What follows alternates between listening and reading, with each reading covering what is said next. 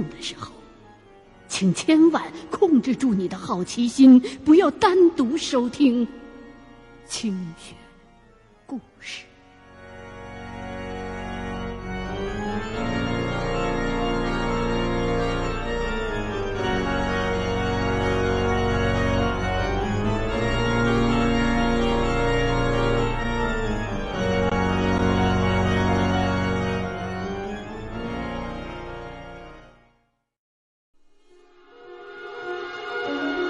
您正在收听的是《清雪故事·猎鬼人之酒鬼》。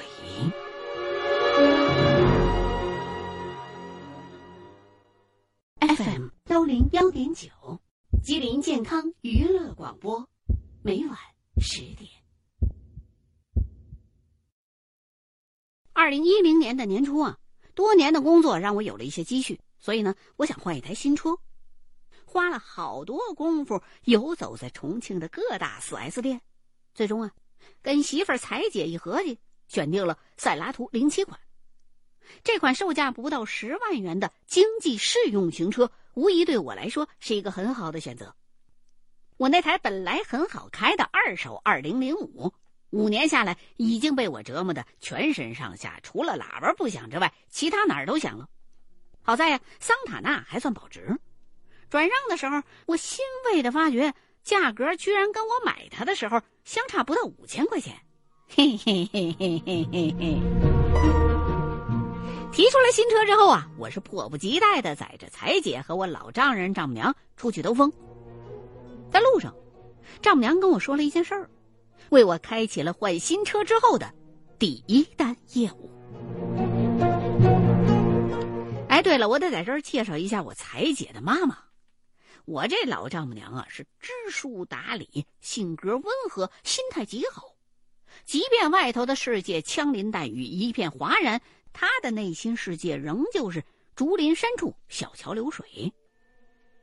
这位老人家呀，是我见过的唯一的一位可以把电视台就停在湖南卫视一整天不换台的观众，也是唯一的一位能够烧牛肉让我吃隔食的人。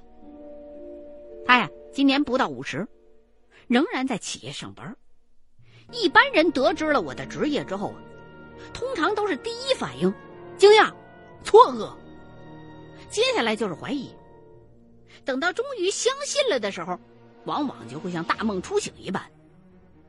而我第一次跟彩姐的妈妈坦言了自己的职业的时候，人老人家就是报以淡淡的一笑，接着就跟我聊起了我们行内的事儿。那口气，好像丝毫不觉得我这职业有什么奇怪的。他的默认，也是我跟彩姐最终能够走到一块儿来的这基础。彩姐的爸爸，也就是我老丈人，性格外向，整天乐呵呵的，就爱下一把象棋。所以这几年下来，我这棋艺是突飞猛进，早已经就达到了当年我去云南火车上那个盲人的水平了。当彩姐妈妈坐在我的新车上，一边看着我嘚瑟，一边用平静的语气说出了那件鬼事之后，我换车之后的第一笔业务就轰轰烈烈的展开了。事情是这样的，我丈母娘的公司的一位年轻的女同事，春节之后回到公司，闲聊的时候，无意间说起了他们家的一件怪事儿。这位女同事啊是长沙人，在重庆上完大学之后就留在这工作了。后来呢，还认识了一个重庆男的，两个人情投意合，很快的就结婚了。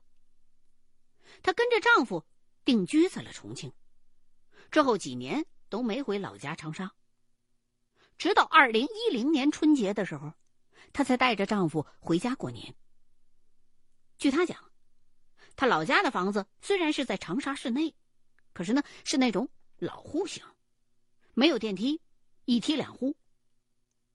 回家的时候啊，有一天夜里边，他就听到屋外头有窸窸窣窣的声音，他就喊了几声，那声音就停了。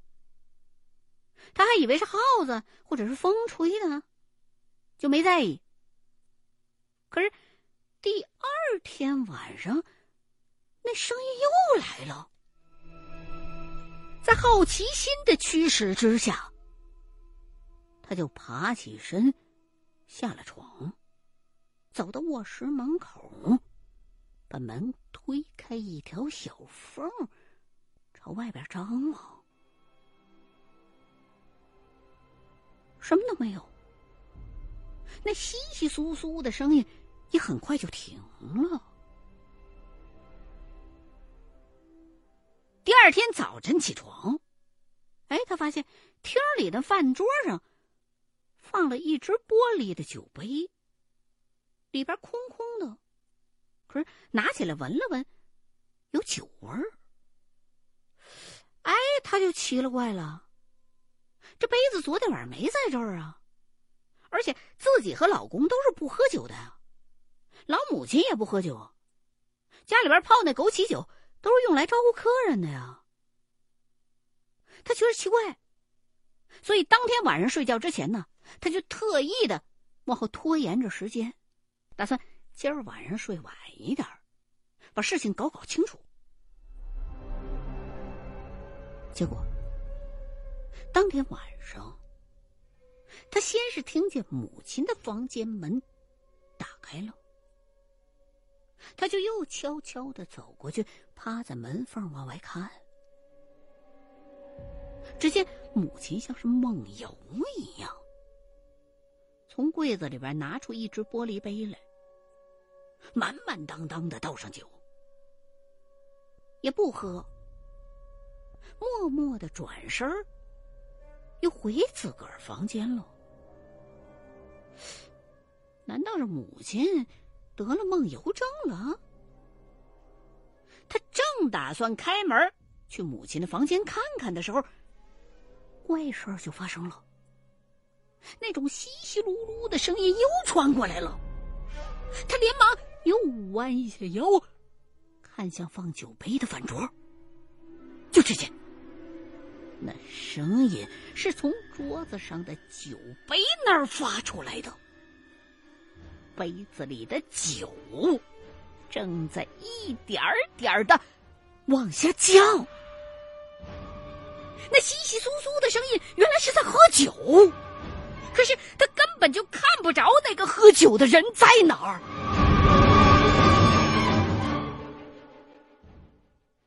于是他就断定母亲不是梦游，而是被鬼给迷住了。他转头就把这事儿告诉给了老公。两个人就决定找母亲谈谈，然后再请个师傅来家里头给化解一下。没成想，他的提议却招来母亲一阵痛骂，还扇了他一巴掌。接着话题就扯到了女儿这么多年都没回家上去了。这个女同事委屈归委屈，但是也没有办法。眼瞅着假期就要结束了，小两口得赶回到重庆上班。临行前，他放心不下母亲，就嘱托邻居和自己的姨妈代为照顾。听丈母娘跟我说完呢，我就跟他表示：如果您这女同事的精神上没有问题的话，确实那天晚上她看到酒杯里那白酒自己在减少，那毫无疑问，就是有鬼在作怪了。您呢，可以安排我跟那位女同事见个面，有必要的话呢，可能还要去长沙当地，去帮他们家解决一下。我这丈母娘啊，虽然冷静非凡，可也是一个热心肠，很快的就帮我和那位女士安排了一次见面。丈母娘希望啊，我能够直面客户，这样了解到的东西也会更加的详尽。这位女士啊。姓田，看上去跟我差不多岁数，身高也跟我差不多，这让我顿时产生了很强的挫败感。好在啊，我们是坐着谈的，否则的话，我很可能会中途找借口开溜的。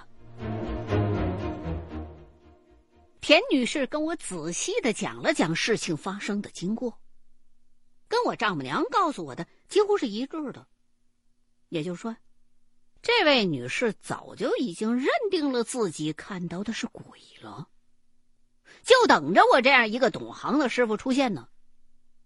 我被他的夸赞给吹捧的心花怒放，于是就以不高的价格答应了他去长沙家里看看。第二天，他跟公司请好假，就带着我一块儿回了长沙。她呀是坐我新车的第三个女的，这一点让我的老婆大人彩姐十分的不爽。我在反复的跟我这媳妇儿解释了这春运还没结束，各种票都太难买了的道理之后，她才勉强答应。其实我也知道，真正让她不爽的因素，是因为啊，我要单独带田女士一块儿去长沙。那为了让他宽心，我就主动要求说：“你陪我一块儿去吧，以此来证明我绝无歹心。”彩姐答应了，也幸好她答应了，因为第二天去接田女士的时候，我发现人家老公也跟来了。哎呀，我不禁暗自为自己的先见之明而庆幸。如果我媳妇儿不跟着我呀，就要在从重庆到长沙的漫漫征途当中，锻炼成为一只光芒四射的大瓦数电灯泡了。早晨出发的，到长沙的时候已经是接近下午六点左右了。当晚呢，田女士夫妻就跟我们商量说：“今儿晚上大伙儿啊都住酒店吧，现在时间太晚了，回家呀也没多大意义。”我们答应了，于是我跟彩姐就多了一段游玩长沙的时光。长沙虽然离重庆不算太远，可是我还真就是头一回来。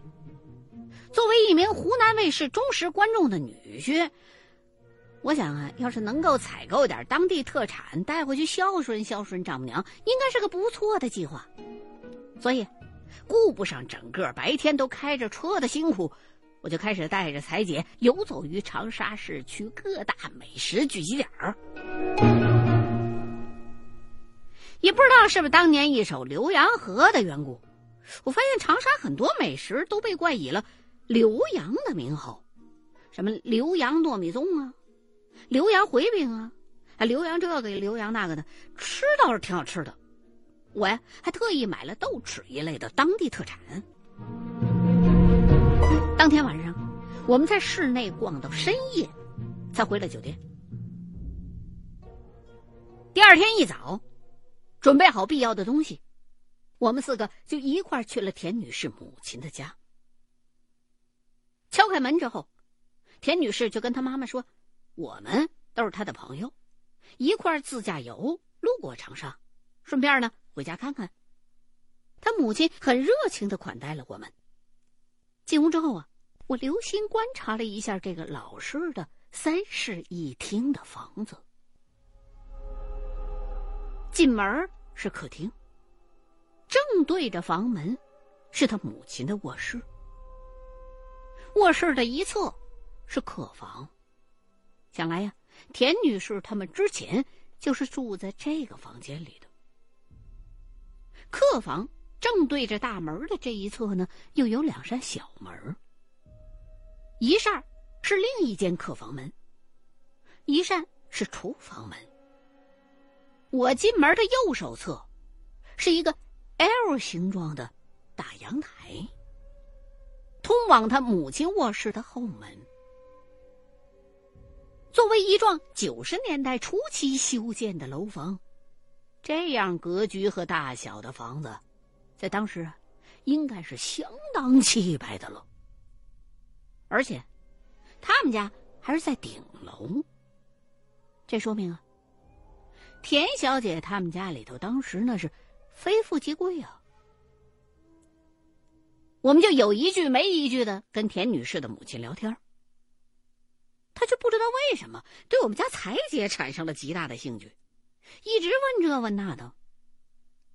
随后，田女士就尝试着再次提起了春节期间发生的那件怪事儿。老太太脸色先是渐渐的阴沉了下来。但至少啊，因为还有两个客人在，还是陪着笑脸搪塞，说田女士这是睡晕了，看错了。可是当田女士继续向下追问的时候，老太太就把脸拉下来了，开始发火。我一看这事情有点要朝着失控的方向发展了，就赶忙站起身来，跟老太太说出了实情。我告诉他，我是来自重庆的一个擅长灵异方面事情处理的师傅。如果您家里头真的是闹鬼的话，也只有我这样的人出面才能给您解决。否则的话，人鬼殊途，共处一室，难免会发生危险的。我苦口婆心的劝了很久，老太太才开始沉默了下来。又过了许久，她站起身来，走到餐桌前。拿下倒扣在茶壶边的玻璃杯子，满满的往里头倒了一杯酒，放在了桌子上。而就在这个时候，我们所有在场的人都亲眼看着那杯子里头的酒一分一分的在减少，耳边儿。伴随着稀稀漏漏的喝酒的动静，田女士顿时就吓得站了起来，拽住自己的老公就退得离桌子远远的。老太太却慢慢的回过头去，看了他们小两口一眼，目光当中。透着失望，又转回头来，对着那杯子说了一句：“你个死老头子，慢点喝嘛！”我突然好像明白了一些什么。这么些天以来，田女士从来没有提起过她自己的父亲，而听她母亲的口气，好像……是在跟自己的老伴说话，而且早就对这样的现象习以为常了。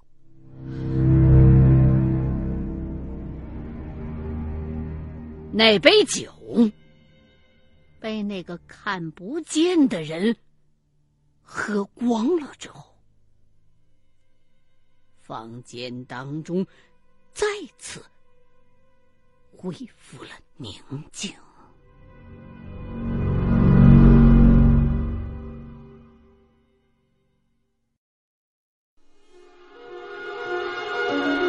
您正在收听的是《清雪故事·猎鬼人之酒鬼》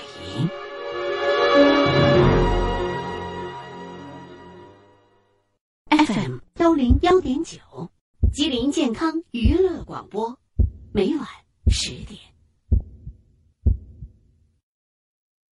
这个时候的我也不知道是该问田女士，还是该问老太太。看着田女士的母亲黯然神伤，望着酒杯的样子，我真的不太忍心打扰她。于是，我冲着田女士使了个眼色。两个人一起来到了阳台上，我这才问呢：“您父亲是不是去世了？”田女士就说：“很多年前就去世了呀，所以她才没有想到，这只鬼居然会是自己的父亲。”我暗暗责怪他，居然把这么重要的信息给漏掉了没说，难不成让我当着他们母女和女婿的面把他逝去的父亲的亡魂弄走？那太残忍了！一时之间，我还真就不知道该如何应对了，只好摇摇头，先回到屋子里头坐下，打算听一听老太太的态度再说。又是一阵沉默之后，田女士的母亲才开始慢慢的向我们讲述了这样一个故事。首先，他表示，这个大伙谁都看不着的来喝酒的鬼，的确是自己的老伴儿。老爷子也的确是多年之前就已经去世了的。自己跟老伴儿都是一九五七年属鸡的，因为早年的社会原因，没有考大学，高中一毕业就服从分配上山下乡当了知青。老太太呢，当年是在一所乡村中学当代课教师。田老爷子呢就比较倒霉，在生产队是扎扎实实的当了几年的农民。国家恢复高考制度之后，两个人呢都顺利的考上了大学，还成了大学同学。他们俩很快的就相识相恋，大学毕业之后就结婚了，当时是一九八三年。随后，他们就进了当地的一家国有机械企业。最初呢，也是一块儿在车间，后来呀，就上调到了办公室当职员。由于两个人的文化程度在当时那个年代那是非常的高端的，待遇也就比较好。田老爷子后来还当上了厂里的副厂长。可是老两口光荣退休了之后，长期的吵架拌嘴，理由呢，大多数是因为这田老爷子嗜酒。而每一回一吵完架，这田老爷子似乎就有了足够的理由摔门而出，上街上去找一家小店儿，一边吃着花生米儿，一边喝着酒，直到过足了瘾了，才回家，然后接着打。正因为这酒喝的太多了，在他女儿还没上高中的时候，这老爷子就因为肝癌去世了。女儿的高中和大学。都不是在长沙念的，所以女儿这么一走，这家里边就冷冷清清的，老太太过得跟孤寡老人一样。田老爷子去世之后的第二年，忌日的那天，老太太呀，因为心里边怀念丈夫，从不喝酒的她，就把酒杯拿出来，倒上两杯酒。默默的祭奠和怀念着过早过世的老伴儿，但是他不喝酒啊，所以不胜酒力，小小的一杯就喝多了，就去睡了。第二天，他从卧室爬起来走到客厅的时候，却发现自己昨晚上给丈夫倒的那杯酒也空杯了。最开始啊，他还以为是酒精都挥发了。可是后来，他就发现家里头那些密封着的酒，经常就会莫名其妙的少下去一截儿。老太太这才开始察觉，家里头可能进来东西来了。当时啊，她还没联想到那会是自己的丈夫。直到后来找到长沙的一位很有名的神婆，她才得知，是自己的丈夫一直没有往生，一直在家里头陪着她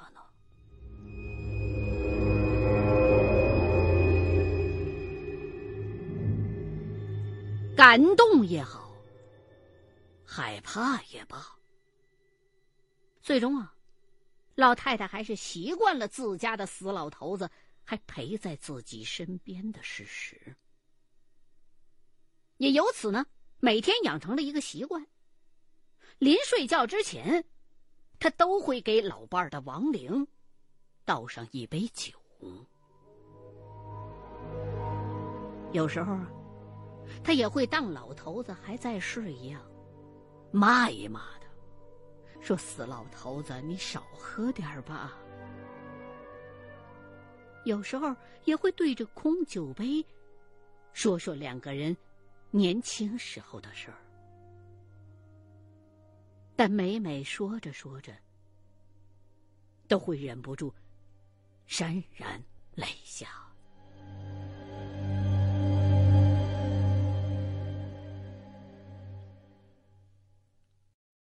老伴儿阴魂不走不散，这件事儿老太太一直都知道，可一直都没敢告诉女儿。因为她不希望因为这事儿而让唯一的亲人对这个家再产生排斥。我听到这儿，也不由得为老太太的苦心而动容。转头看去，发现田女士和彩姐也都在默默的擦眼泪呢。这样的场合。如果我不落几滴眼泪出来，好像会显得非常的不应景。可惜，我不是个爱装的人。对于他们的经历，我很感动，也十分的同情。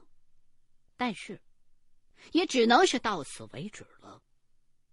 因为在我看来，活着就是活着，死了就是死了，生死有别。无论你是富贵穷通，任何人。都必须遵守这个规则。我们这些猎鬼人的职责就是让这种不正常的现象到此为止。我就问老太太：“老头子去世了之后，家里边留没留下什么他生前喜爱的东西啊？”老太太一听，就挽起了自个儿的袖子，露出了手腕上一块有着鲜红色大头指针的。解放牌手表，那表壳已经磨得发花，而且变黄了。他说呀，这块表是老爷子的父亲当年留给老爷子的。自己这老伴儿去世了之后，他就拿过来戴上了。前后几十年，一天都没让这块表停过。啊，我明白了。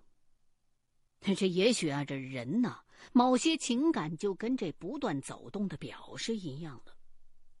也许中间会有些偏差，总是莫名其妙的或快或慢那么几分钟，但是轨迹是永远不会变的。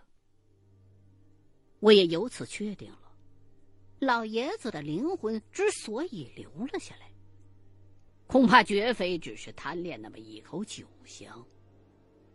更多的，还是因为他还眷恋着这个家吧。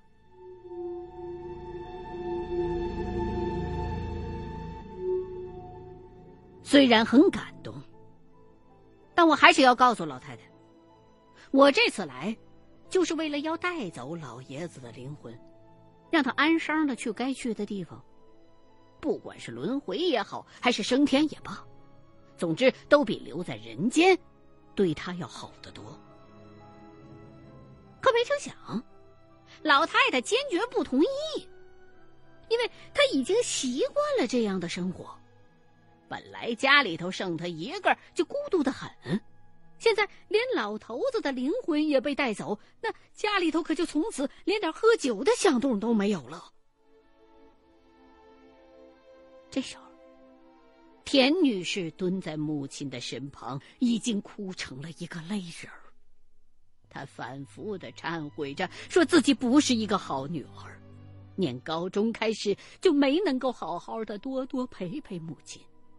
说过段时间那头一切都准备妥当了，就会把母亲接到重庆去一块儿住。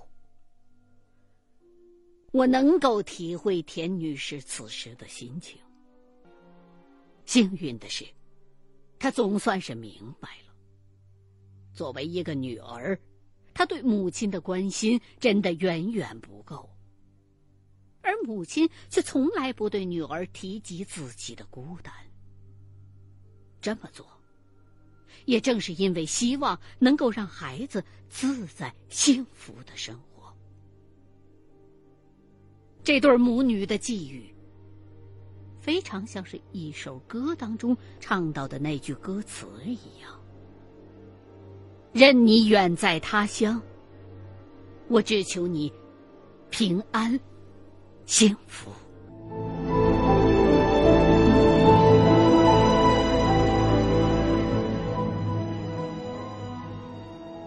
最终，我违规了，没有带走田大爷的阴魂。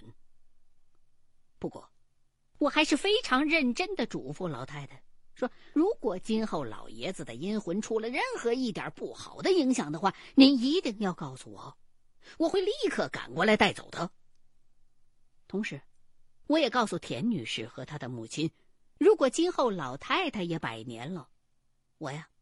会过来把他们二老一起送走的。老太太一看我同意不带走老头子了，非常的高兴，给我斟了一杯酒，又给那只空酒杯满了一杯。我明白他的意思，轻轻的和那只盛满了酒的酒杯碰了一下，然后当先。一饮而尽，随后，稀稀漏漏的声音再次响起。我对面的那只玻璃酒杯里的酒也少了下去。此时的田女士再次目睹这样的场景时，已不再有刚刚的那种惊恐，而是露出了。会心的笑容，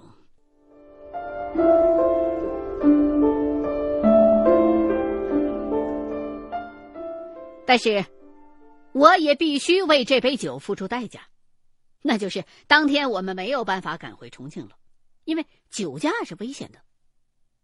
事后，我跟彩姐与田女士夫妻成了很好的朋友，常常一块吃喝打麻将。后来。我听说他终于把母亲接来重庆要养老了，结果那一天我自告奋勇的去火车站接老太太。当时已经是夏天了，老太太穿着短袖的花布衬衫，手腕上还戴着那块解放牌的老手表。看我也来车站接她，非常的高兴。我看到老太太精神头很好，人也康乐，也打心眼里替她高兴。上车之后，老太太问了我一句话：“重庆的酒好喝吗？”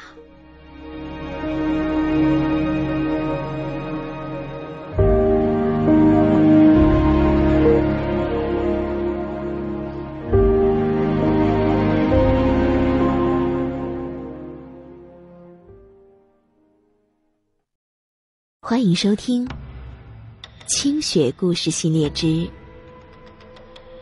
厉鬼人，原著李一凡，花城出版社出版。